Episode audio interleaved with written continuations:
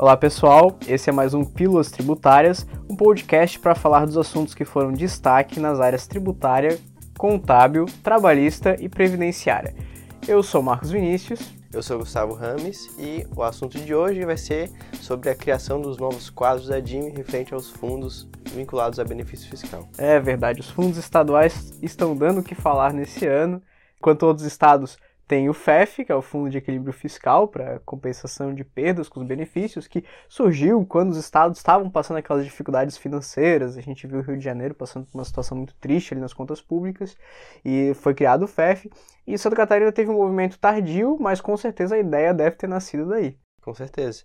E teve bastante relevância, não que antes não existia, existia, tinha uma certa relevância, mas esse ano ganhou notoriedade porque vários benefícios que antes não tinham recolhimento começaram a ter o recolhimento. Tem várias alterações relevantes referente a isso, mas o que se destaca, ao meu ver, é o decreto 1845, que ele colocou ali o termo exoneração tributária, que é justamente essa diferença entre o que, o, o que ele ganha com aquele benefício, digamos assim, a lógica é essa, ver o que ele ganha com aquele benefício, para colocar o recolhimento tanto do fundo social, que é o novo fundo, e o Fundes para recolhimento aí no estado de Santa Catarina.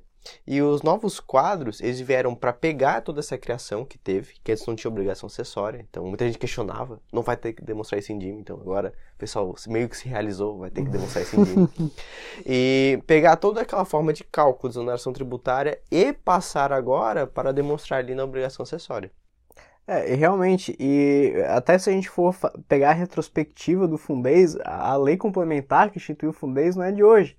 Mas no Brasil a gente tem essa figura que é a lei que não pega. É, é muito engraçado isso. É. A lei que não pega. Até então não vinha sendo exigido, de repente o Estado começou a mandar diversos correios circulares passando a exigir, né? E como ficou uma informação muito fragmentada, ficou muito pulverizado, foi publicada a lei do novo Fundo Social e aí eles resolveram arrumar tudo. Não, agora a gente vai começar a exigir isso aqui de uma maneira mais sistemática. E quando isso começou a virar quase uma apuração de um imposto novo, né? Essa contribuição virou basicamente um imposto novo, com dedução de devolução, apuração de saída, base de cálculo vinculada, quase um piscofins estadual, né? Uhum. Aí começou a necessidade também de um controle porque até então o contribuinte calculava, basicamente recolhia um valor, algumas DCIPs até tinham algumas informações para apuração de fundos, mas basicamente você recolhia, calculava ali sozinho e recolhia. O Estado, não, é, como percebeu que o valor é relevante, resolveu estabelecer um controle finalmente. Isso tudo começou com a publicação do decreto 2103 desse ano, 2022, muito recente, que deu alteração no artigo 168, que fala o que, que tem que conter na DIM, para dizer que agora o contribuinte ia ter que ter um, apresentar na DIM um demonstrativo de apuração destes fundos que são devidos. Mas até antes da gente falar do quadro, Gustavo, quem que quem que é obrigado a pagar fundo? É só quem tem TTD, TTD com número? Como é que funciona? Então, gera muito, gerou muita polêmica torno disso, porque o termo TTD em Santa Catarina geralmente está vinculado, tratamento tributário diferenciado, está vinculado a, a, uma empresa ter que solicitar algo para o Estado para gerar algum um número. E é o termo que eles utilizam em portaria. Só que os benefícios que eles listam ali, tem benefícios que são solicitados e benefícios que não são solicitados. Qual é a diferença? Vai do dispositivo. Tem benefícios que você, se enquadrando naquela situação, você vai ter o direito ao benefício, e tem benefícios que não basta somente se enquadrar, você teria que solicitar um regime especial, que daí aqui no nosso estado já tem o TTD. Então é o seguinte, para referente a fundo, depende do benefício. Mas, em regra, eu posso dizer, referente principalmente a fundo social, se é crédito presumido que você está aproveitando, a chance de você ter que recolher pelo menos o fundo social é muito grande. O fundez é variado, pode ter para crédito presumido, tem também para redução de base de cálculo. O fundo social que é bem mais específico que ele, ele a o próprio decreto, quando ele colocou, ele falou, ó, crédito presumido vai ter que recolher o fundo social. Generalizando, até inclusive para os novos, fundo social vai ser um pré-requisito mínimo de qualquer crédito presumido aqui em Santa Catarina. E uma boa referência que a gente pode ter para isso é a portaria CEF 143 de 2022, né? É difícil a gente ver normas tão claras, mas dessa vez o Estado resolveu realmente dar uma lista para o contribuinte. Ele colocou vários anexos nessa portaria, listando os benefícios e exatamente com o, quais fundos aqueles benefícios teriam que contribuir. Não necessariamente benefício com o número de TTD. A gente pode ver, por exemplo, crédito presumido na aquisição de industrial catarinense optante pelo Simples Nacional, que é um benefício que não tem número, mas está lá como sujeito à contribuição, inclusive com uma regra específica. Né? Uhum. Então, para deixar claro que ó, essa exigência existe. E a portaria CEF 143, não é, satisfeita com o Fundo Social e Fundez, resolveu também esclarecer quem tinha que contribuir com o FIFEI. Uhum. Exatamente. Que não foi, na época que surgiu, o FIFEI ele nem estava tão em destaque. Uma, o decreto lá do FIFEI é 2020, se não me engano. Então, essa legislação da portaria de 2022, ele pegou para explicar essa transição dos novos fundos recorrentes mensais, mas também para deixar claro que o FIFEI está sendo cobrado, que são dois fundos aí recolhidos de maneira anual. Vamos agora para a alteração que a gente teve foi publicado a portaria no dia 12 de agosto. E o comunicado surgiu um dia antes, até surgiu o comunicado antes da legislação, avisando ali sobre os novos quadros para demonstrar o recolhimento desses fundos.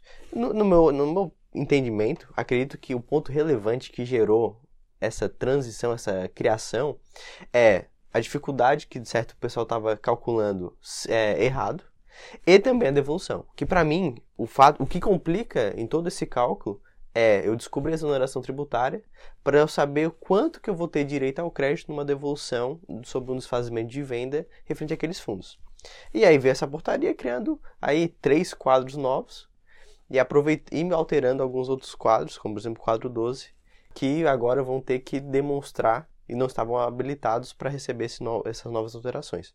Isso, para resumir para o ouvinte, nós temos a criação dos quadros 15, 16 e 85, Basicamente, o quadro 15 ele é uma, lista, é uma listagem com detalhamento de quanto que você tem que contribuir com os fundos para cada benefício que você tem, ou seja, ele não é um quadro por benefício, ele é um quadro só, onde vai ter toda a informação da sua base, da sua exoneração tributária, se você teve devolução, quase que nem uma apuração do ICMS, questão bem detalhada mesmo, enquanto o quadro 16 vai pegar todos esses valores declarados no quadro 15 e consolidar a fim de dizer ali o quanto que o contribuinte tem que pagar no final das contas.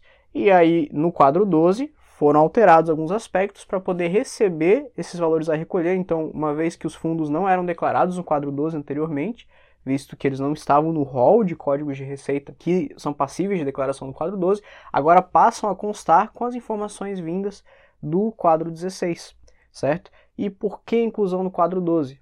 Por conta de uma alteração que às vezes o pessoal não percebe, mas é relevante, que é a criação da conta corrente para os fundos. O que, que quer dizer criação de conta corrente? Quer dizer que quando você declarar em DIME aqueles valores, quando você colocar listar débitos para o seu contribuinte, aqueles valores devidos vão aparecer no SAT para você pagar, ou seja, vai ser considerado como um débito que você tem ali. Antes esse controle não era feito de forma tão automatizada assim. E para o fisco até melhor, porque a partir do momento que você fica inadimplente sobre aquele DARI, que ele, você declara e não recolhe, automaticamente passa a ser exigido ali e acusa uma pendência para o contribuinte. Porque hoje não tem essa pendência. O fato do contribuinte não recolher não acusa de uma maneira imediata, como vai, vai ser a partir ali de outubro, com essa criação da conta corrente. Então, isso é importante para o fisco. Para o contribuinte vai ser só, se ele for inadimplente, realmente vai prejudicar. Mas para o fisco aí é uma vantagem muito grande. É um controle que, ao meu ver, para o fisco catarinense se tornou necessário. Isso. E o quadro 85, né?